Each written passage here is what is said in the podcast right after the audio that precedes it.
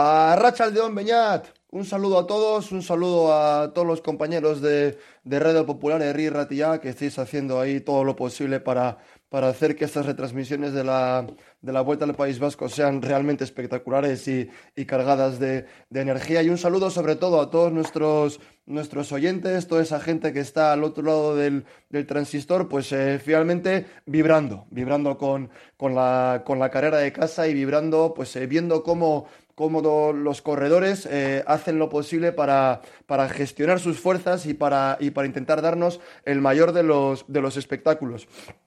Dentro de esta, de esta sección de, Galería del Coleccionista, hoy, hoy voy a pedir a los oyentes que viajen un poquito más lejos que ayer. Voy a pedir a los oyentes que viajen a 1987 por tres simples motivos. Eh, la Vuelta al País Vasco de 1987 tiene tres características que si no la hacen muy particular o si no deja de ser una carrera realmente especial, ahí anda, anda cerca. Y, y tiene tres motivos principales. El primero, cómo se desarrolla la carrera. El segundo, quién la gana. Y en tercer lugar, evidentemente, en el equipo que corre. En el primer lugar, el desarrollo de la carrera. Tenemos seis etapas en cinco días. Y me dirás, ¿eso cómo puede ser? Eso puede ser porque estamos en los 80. Y en los 80 el ciclismo, la vida en general, pero el ciclismo en particular era diferente. Esto se produce por un simple motivo, y es que el último día, en vez de tener una etapa, tuvimos dos. Tuvimos una etapa que hacía Ollón Oñate por la mañana y luego por la tarde un sector de contrarreloj. Un sector de contrarreloj por la tarde de Oñate con final en el Santuario Aranzazu de 14 kilómetros.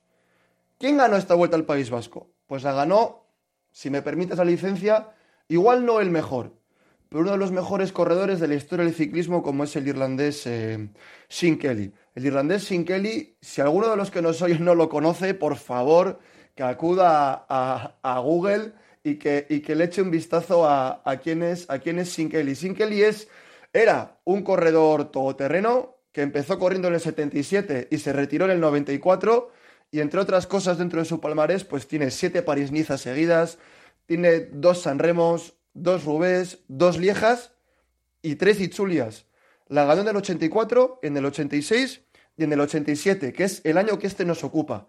¿Y con qué equipo lo ganó? Lo ganó con el CAS, con un equipo, un equipo de casa, que nos es eh, a, a todos súper familiar. El CAS tuvo dos momentos en la historia del ciclismo. Tuvo un momento a principios de los 70, que se era bueno una sociedad deportiva que tenía dos secciones, baloncesto con un gran equipo y, mejores entrenadores y por otro lado la de la de ciclismo. En los 70 pues corrían supercorredores de aquí como eran eh, el señor Zubero, eh, Chomin Perurena o, el Talangu, José Manuel, José Manuel Fuente. Y luego volvieron al ciclismo a principios a mediados de los 80 en el 86 que fue cuando Sin Kelly pudo ganar esta, esta fenomenal y especial eh, vuelta al País Vasco.